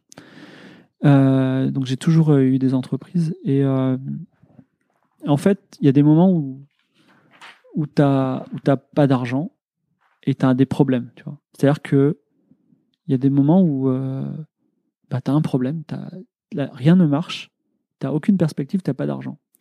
Et là, la seule chose pour t'en sortir, puisque tu ne peux pas toucher le chômage, tu vois, c'est de bosser, c'est de trouver des solutions et de ne pas mettre ses œufs dans le même panier, c'est-à-dire faire plusieurs projets différents en même temps, parce que s'il y en a un qui foire, tu en as deux autres peut-être qui vont réussir. Tu vois. Et euh, Donc c'est bien un portefeuille de, de projets. oui, voilà, c'est ça. Et c'est pas euh, effectivement euh, quand tu as pris, quand tu as vécu une fois, deux fois, trois fois cette situation, parce que malheureusement ça arrive. Et, et je veux dire pourquoi ça arrive, mais voilà, quand tu as, vécu ces situations, eh ben forcément tu, tu l'as la discipline de travail parce que au fond de toi, tu as peur un peu, tu vois, tu as vraiment peur. Et euh, la, euh, pourquoi ce type de situation arrive fatalement? Parce que dans le fond, on veut pas en vivre, tu vois, on rêve de réussir. En fait, alors il y a des gens qui rêvent d'avoir un million de dollars, il y a des gens qui rêvent de d'être des Elon Musk, il y a, tout simplement en fait simplement euh, on veut exister, tu vois, on veut changer le monde, on veut que des gens disent waouh j'ai joué à ce jeu vidéo là, il est vraiment bien, ou j'ai regardé ta série c'est bien, ou j'ai, euh, enfin tu vois ils ont ils ont lu un truc et ils en parlent dans leur famille et tu vois t'as envie que t'as envie de faire partie de leur bonheur de leur c'est c'est le même principe je pense quand tu manges un bon plat et que tu kiffes en général, tu prends un Instagram, tu vois. Tu prends l'Insta, c'est le fameux Instagram de bouffe. Il y a deux façons de le prendre. C'est euh, des gens qui se la pètent en disant je suis à tel restaurant, mais il y a des gens qui, qui adorent ce qu'ils sont en train de manger. Ils adorent leur, euh, je sais pas, leur brochette de sushi là ou leur sushi euh, japonais, et ils ont envie de le donner, tu vois. Ils ont envie de le partager. Et je pense que faire un projet qui te tient à cœur et qui te fait plaisir, c'est une chose. Que les gens en profitent, c'est encore autre chose. Mais que tout le monde en profite, c'est génial. Tu vois, tu es hyper content. Et je pense qu'on veut faire ça. Mais faire ça, tu peux pas arriver à, à, à bouleverser le monde si tu restes hyper prudent. Et c'est pour ça que nous, par exemple, là, euh, un exemple très concret, c'est qu'on a, on a fait un jeu vidéo qui a bien marché, qui s'appelait Out There. On a gagné beaucoup d'argent. Auquel j'ai joué aujourd'hui d'ailleurs. Voilà. Mais je n'ai pas encore ma maison dans le 5e arrondissement parce que euh, on a investi une très grosse partie de cet argent dans notre prochain jeu, qui en plus euh, a eu des gros problèmes. Donc, euh, et je vais même te dire, là, je suis plutôt bien dans ma peau, mais fin décembre, j'étais là en mode qu'est-ce que j'ai fait Euh, J'ai tout à recommencer à zéro. Euh, euh, Est-ce que je peux trouver quelque... enfin, J'étais vraiment en recherche de solutions. Là, beaucoup de choses se sont débloquées en début d'année. Donc, euh, et, euh, et le jeu peut encore se planter, tu vois. Mais si on n'investit pas et si on donne pas toutes ces chances à la prochaine marche d'escalier, on n'aura pas la troisième marche d'escalier, tu vois. Et on veut avancer et grandir et grandir et grandir et aller toujours plus haut. Voilà. T'es all-in un peu, quoi. Ouais, on peut se le permettre. Je veux dire, merde, je suis ingénieur, je suis blanc, euh, je suis français. Je veux dire, on est dans un pays où on meurt pas de faim, tu vois. Donc, euh, si, je, si moi, je me le permets pas, c'est indécent par rapport à tous les gens dans le monde entier qui peuvent pas se le permettre. C'est-à-dire que vu qu'on peut le faire, on doit le faire, en fait, c'est ça? Bah, c'est indécent par rapport à des gens qui peuvent pas se le permettre. Je veux dire, euh, euh, quand tu vas dans d'autres pays, un pays aussi cool que la Corée, il y, a des- il y a des castes invisibles, tu vois. Nous aussi, on a des castes invisibles, hein. mais on a un bon euh, équilibre entre bonheur de caste et. euh, tu vois, il y a- il y, a un peu moins de castes aux États-Unis. s'il y, a des- il y a des problèmes aux États-Unis. Enfin, en tout cas, euh, on- on est très privilégié, il faut, faut en profiter. Voilà, les- les- on a, une, on a une, une infrastructure. Enfin, moi, en tant que blanc, parisien, tout ça, je, je- je peux en profiter, donc effectivement, je, je dois le faire. Voilà. Ce serait quoi pour toi euh, réussir, du coup? Je, suis- je suis bien, j'ai réussi, tout va bien. Voilà. Ok. Tout va bien. Je, tout, tout, ce que, tout ce que je vis, euh, c'est du bonus. Est-ce que tu disais, est-ce que tu, tu veux toujours changer de vie complètement, comme tu disais? J'ai lu quelque part que tu disais que tu avais des envies de changement de vie, de euh, bosser sur un truc de très long terme, de peut-être que c'était des. Euh, je, je le vis ça un peu en ce moment. Je, je je sais pas trop. Je vis au jour, je vis un peu au jour le jour. Voilà. C'est-à-dire que Mm. s- souvent, bah justement, mes amis de l'ancien monde, qui de 40 ans, qui ont qui ont une famille et deux maisons, ils me disent, hey, euh, je viens le 20 à Paris, parce qu'ils sont en province. Et euh, je viens le 20 à Paris, euh, est-ce qu'on se voit? Et moi, je leur dis, mais je sais pas, demandez-moi le 19, tu vois. Euh, J'en sais rien, je sais pas quoi, ce, qui, ce qui va remplir dans mon, dans, mon, dans mon emploi du temps. Donc, je, je vis en- encore comme un étudiant. Euh, mais euh, je suis assez heureux. Donc, dans ce sens-là, tu peux dire que j'ai réussi. Hmm. Voilà. Et, et tant pis si, si je fais pas le jeu vidéo ou la série ou l'histoire qui change le monde. J'ai bien eu plus que ma part, donc euh, je suis très reconnaissant de tout ce qui m'est arrivé. Voilà. Il me reste quelques questions. Vas-y. Euh, je voulais te demander si, tu sais, tu, tu dis que tu as eu beaucoup d'échecs. Oui. Est-ce qu'il y a un échec en particulier qui, selon toi, a conditionné un, ton du succès ensuite quoi? Ouais. euh, je pense qu'en fait, donc moi, ma spécialité, qui est un peu technique, c'est la fiction interactive. Donc, je vais pas expliquer ce que c'est, c'est très long, mais je donne des cours de ça, c'est ma spécialité, je vis dessus, et aujourd'hui, j'ai- de l'argent grâce à ça. Et euh, la fiction interactive, j'ai commencé en 2000. Et euh, j'étais le seul français à en faire, à tel point que en fait, quand on allait sur Wikipédia fiction interactive, on avait un vieux truc d'Arte qui avait rien à voir. Et je me disais, mais pourquoi? Enfin, bref. Et euh, du coup, j'ai fait, j'ai beaucoup bossé sur le sujet. Et en fait, j'ai fait, j'ai, enfin, j'ai- travaillé beaucoup sur le sujet et ça m'a rien rapporté. Tu vois, c'est à un moment j'étais, enfin, comment dire, euh, c'est comme si je parlais euh, à personne, quoi. Tu vois, j'avais l'impression d'être méga seul. Et, euh, et en fait, je t'en ai parlé tout à l'heure, le déclic, ça a été de me dire, euh, j'ai pas communiqué, j'ai jamais communiqué. Et en fait, j'ai le pouvoir de communiquer parce que mon métier, c'est d'écrire des choses drôles, tristes, euh, inspirantes, euh, déprimantes, tu vois. Et je peux en jouer parce que je peux écrire des choses drôles quand je suis triste et vice versa. Et du coup, j'ai un, j'ai un super pouvoir, c'est que je peux communiquer parce qu'on est dans une civilisation de l'écrit aujourd'hui. Euh, Demain, si on, s'il y a plutôt de Twitter et de Facebook, qu'on est 100% Snapchat et qu'il faut être joli, tu vois, sur, là, ce sera une autre paire de manches. mais, mais juste aujourd'hui, j'ai cette chance-là de pouvoir creuser mon trou.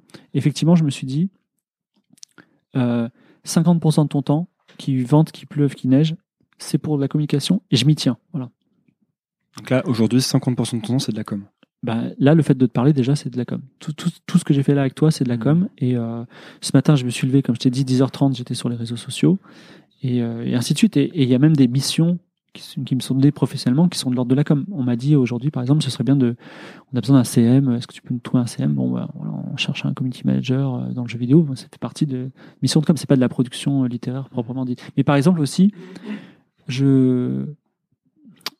Disons qu'en ce moment, j'écris un projet plaisir. Donc je pourrais l'écrire sur un Word. Et euh, voilà. En fait, j'ai pris un pseudo et je l'écris sur une plateforme populaire, tu vois. Du coup, je fais de la com. Parce que je, je, je fais le même exercice, c'est-à-dire j'ai autant de plaisir à écrire l'un et l'autre, mais dans le dans l'exercice de le faire sur une plateforme euh, populaire de lecture d'histoire, eh ben ça me permet de ça, me permet de qui sait si ça marche, j'ai communiqué. Voilà. Tu dis parfois, enfin, je t'ai entendu dire que euh, je voulais te demander si tu avais le sentiment d'avoir gaspillé du temps, mais je sais que tu dis souvent, et je suis assez d'accord avec ça, que en fait, tu gaspilles du temps pour ensuite avoir l'impression que tu n'as plus le temps et ensuite euh, faire la meilleure utilisation possible de ton temps, donc il te faire atteindre une sorte d'équilibre. Ouais, j'ai dit ça une fois. Alors plus précisément, c'est euh, alors euh, je suis devenu très sage, hein, très calme, Ouais. et euh, de- du haut de ma sérénité, je vous dis aujourd'hui, tout est nécessaire. C'est-à-dire que l'échec est nécessaire. C'est-à-dire que pas au niveau, pas en langage LinkedIn, start Ouais, euh, j'ai fait des échecs, c'est trop bien, tout ça. Non. Enfin, c'est, normal de se brûler quand on touche la casserole brûlante et après de plus y toucher. C'est, euh, dans le processus humain normal. Donc, vous allez avoir euh, des échecs, vous allez euh, pleurer, vous allez être triste et c'est normal. Voilà. Et c'est bien de les avoir. Si vous n'avez pas d'échecs, c'est plutôt mauvais signe parce que plus tard ça arrive, plus tard ça fait mal, tu vois. Et vous allez faire des erreurs, vous allez faire des mauvais choix, mais c'est comme ça, tout est nécessaire. Et à ce titre-là, la perte de temps est nécessaire. C'est-à-dire que eh ben, vous avez regardé euh, le- pff, 10 000 séries Netflix. Et pendant ce temps-là, votre Vous avez regardé Lost. Ouais, vous avez regardé Lost, vous avez regardé n'importe quelle série, même vous avez regardé beaucoup de séries, et pendant ce temps-là, votre pote, il a pris exactement le même temps, et il a fondé euh, une entreprise de smoothies sur Paris, et il est méga riche maintenant. Bah ouais, mais vous avez regardé les séries, mais vous avez perdu votre temps. Mais général, euh, vous allez faire aussi l'autre erreur, c'est-à-dire que vous allez suroptimiser votre temps. C'est-à-dire que vous allez faire comme moi et faire un Excel où chaque seconde ce sera super optimisé, vous allez voir rentabiliser financièrement chaque seconde, et ça c'est une erreur aussi, tu vois. C'est, euh, il faut, et il faut, à un moment, tu, tu comprends qu'est-ce qui est précieux pour toi. Et cette, cette chose précieuse, elle est différente pour chaque personne. Pour moi, c'est de me lever avec le soleil. Mais pour d'autres personnes, c'est au contraire de se lever très tôt et de profiter du calme de Paris, tu vois. Et quand tu as compris ce qui, était, euh, ce qui était important pour toi, tu organises ta vie autour en sachant que ça peut changer. Et, euh, et, et là, tu es, à l'équilibre, tu vois. Et il faut surtout pas, enfin, faut pas vivre dans le regret parce qu'on peut pas le changer, tu vois. faut juste dire, bah ouais, je, j'aurais pas dû faire ça, j'ai été con. Allez, on passe, on avance et on, on profite du moment présent. Voilà. Alors, qu'est-ce que tu dirais du coup à Fibre Tigre si tu pouvais revenir dans le passé et le voir 20 ans plus tôt? Eh ben non, tout est nécessaire, donc euh, je dirais rien. Tu vois, dirais je, rien. Je dirais rien, tout est nécessaire. Maintenant, euh, je dirais ouais, achète google.com, tu vois, tu pourrais le revendre. mais euh, non, ou achète des bitcoins, tu vois, j'en sais rien, mais euh, Achète tous les noms de domaine de toutes les futures stars. sinon- Mais même pas parce que ouais, oui, ouais. Mais euh, bon, c'est pas. euh, Achète du bitcoin. ouais. Non, mais même c'est. euh, comment dire Et alors j'ai, euh, T'as 100 000 euros de plus Enfin, En fait, j'ai une théorie qui est la théorie du million de dollars. ok? Moi, ma théorie du million de dollars, c'est un truc ça va vous faire rire parce que c'est faux, mais moi, j'y crois un peu. D'accord? C'est Ma théorie, c'est que tu as un million de dollars, tu peux l'obtenir quand tu veux. N'importe qui peut obtenir un million de dollars quand tu veux, s'il a une bonne façon de le dépenser.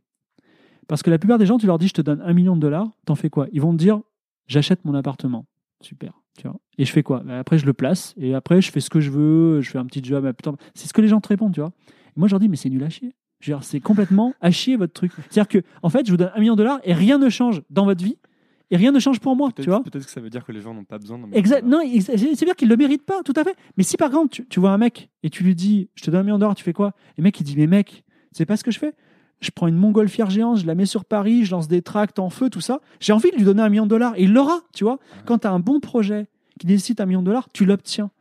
Mais quand tu as un projet de merde qui est de vivre ta vie comme un con, forcément tu l'as pas. Non mais c'est vrai. C'est- ma théorie du, du million de dollars. Et moi, j'ai pas vraiment pour le coup pas besoin d'un million de dollars. Je saurais pas du tout comment faire. Voilà, ça. mais le jour où tu sais quoi en faire, tu verras, il arrivera, tu vois. Eh ben, merci beaucoup Fibre Tigre d'être venu sur Nouvelle École. Merci, On Nouvelle sur École. cette euh, théorie du million de dollars que j'ai bien aimé. Euh, où est-ce qu'on envoie les gens qui s'intéressent à ce que tu fais, qui veulent en savoir plus, qui... fibre tigre sur Twitter. Voilà. C'est le hub euh, central. le hub central. Ou alors sinon, Ah. ils tapent fibre tigre sur Google et ils savent tout de moi. Ah, je te demanderais bien une petite question de néophyte. Oui. Euh, quel euh, bouquin de SF recommandes-tu à moi qui ai déjà lu Ender's Game, enfin la stratégie Ender, Très bon livre. est excellent, et euh, qui va commencer euh, les, les trucs de Asimov là maintenant. Ah. Donc ni l'un ni l'autre. Asim- Asimov, alors Asimov déjà, euh, il a un petit peu, il a un petit peu un passé à Harvey, Harvey, Harvey Weinstein, donc il faut pas trop lire en ce moment. C'est pas, il est pas très cool pour ça. Et non, ok, ouais, mais à ce compte-là, on lit pas Céline, on lit rien quoi.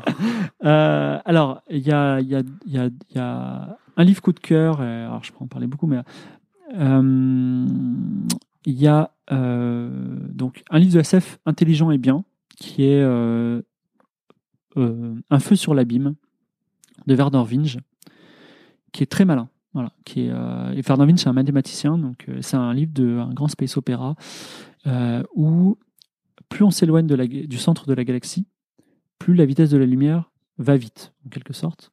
Et en fait, ça a des impacts, c'est-à-dire les ordinateurs vont plus vite et les humains pensent plus vite. Et du coup, en fait, quand ils s'échappent, enfin, quand ils vont vraiment au bord de la galaxie, ils pensent tellement qu'ils deviennent des dieux. Et en fait, il y a une migration d'humains euh, bêtes qui, deviennent des dieux au fur et à mesure. Et c'est toute une histoire sur euh, ce voyage, ces dimensions. C'est très, très. Il y a l'Internet du futur aussi, c'est fantastique. Super intéressant. Ça, c'est euh, ma grande recommandation, Un feu sur l'abîme de Werner Vinge.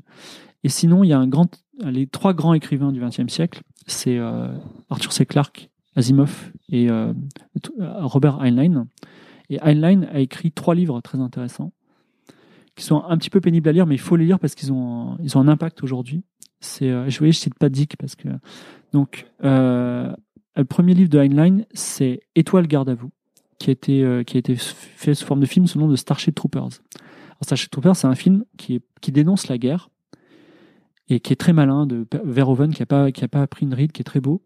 Et pourtant, euh, le, le livre, c'est un livre qui est pro-guerre. C'est-à-dire que c'est un livre qui, quand tu le lis, t'as hyper envie d'aller à l'armée. C'est ouf. Non mais c'est vrai. Et même, je sais que toi, t'as pas du tout envie d'aller à l'armée.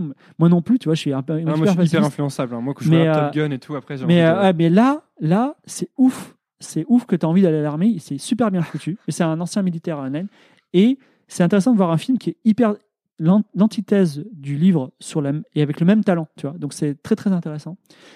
Et du coup, tout le monde a dit euh, après, oh mec, euh, t'es un peu relou, euh, t'es un peu pro-guerre. Il a écrit un livre qui s'appelle Étran- Étranger en terre étrangère. Le film va sortir cette année. Et Étranger en terre étrangère, c'est un, livre super pacifique à fond. Et ça a fondé le mouvement hippie de ouf. C'est l'amour libre, euh, la paix, tout ça, c'est tout est dedans. C'est fantastique. Et le dernier livre, et je trouve que donc po- politiquement c'est très très intéressant ces, livres. Et le dernier livre, il est bluffant. Il s'appelle Révolte sur la Lune. C'est l'histoire des gens qui habitent sur la Lune et qui veulent se désolidariser de la Terre. Et il y a un ordinateur intelligent dedans. Et franchement, le mec, il a tout compris à l'intelligence artificielle. C'est-à-dire qu'aujourd'hui, le, le deep learning, tout est expliqué dans ce bouquin qui date de 1960. C'est ouf. Et euh, j'étais, euh, j'étais comme un fou. Eh, J'en cite encore un livre euh, qui est de Alfred, Bester qui s'appelle Terminus les étoiles. C'est un livre déjà fantastiquement écrit. Cyberpunk alors qu'il a été écrit en 57. Donc euh, il, il a, il est, il est, il comment s'appelle? Il est euh, visionnaire de fou. Et euh, le, le, le pitch, c'est que dans le futur, les gens, ils peuvent se téléporter où ils veulent juste en pensant au lieu. Donc comment se reconfigure la société? Comment on fait des prisons? Comment, euh, comment sont les riches? Comment sont les pauvres? Voilà. Et c'est ouf, un livre Ouais, ouf, ouais. Eh ben, merci beaucoup d'être venu sur Nouvelle École. Merci à toi. Euh, Fibre Tigre, donc hâte Fibre Tigre Voilà, sur, sur, Twitter. Et ben voilà, merci. Au revoir.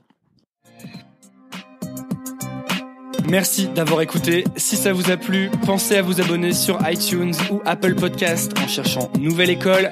C'est la première étape. Ensuite, vous pouvez encore plus m'aider en donnant une note au podcast, 5 étoiles de préférence.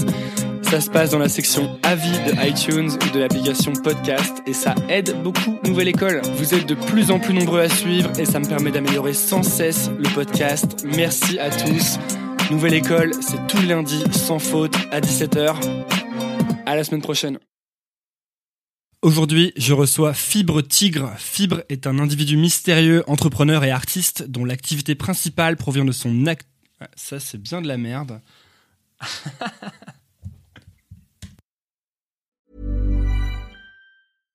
Hi, I'm Daniel, founder of Pretty Litter. Cats and cat owners deserve better than any old fashioned litter. That's why I teamed up with scientists and veterinarians to create Pretty Litter. Its innovative crystal formula has superior odor control and weighs up to 80% less than clay litter. Pretty Litter even monitors health by changing colors to help detect early signs of potential illness. It's the world's smartest kitty litter. Go to prettylitter.com and use code ACAST for 20% off your first order and a free cat toy. Terms and conditions apply. See site for details. Hey, it's Paige DeSorbo from Giggly Squad. High quality fashion without the price tag. Say hello to Quince. I'm snagging high-end essentials like cozy cashmere sweaters, sleek leather jackets, fine jewelry, and so much more. With Quince being 50 to 80% less than similar brands. And they partner with factories that prioritize safe, ethical, and responsible manufacturing. I love that. Luxury quality within reach. Go to quince.com slash style to get free shipping and 365 day returns on your next order. Quince.com slash style. Imagine the softest sheets you've ever felt. Now imagine them getting even softer over time. That's what you'll feel with Bowl and Branch's organic cotton sheets. In a recent customer survey, 96% replied that Bowl and Branch sheets get softer with every wash. Start getting your best night's sleep in these sheets that get softer and softer for years to come. Try their sheets with a 30-night guarantee. Plus, get 15% off your first order at bowlandbranch.com. Code BUTTERY. Exclusions apply. See site for details.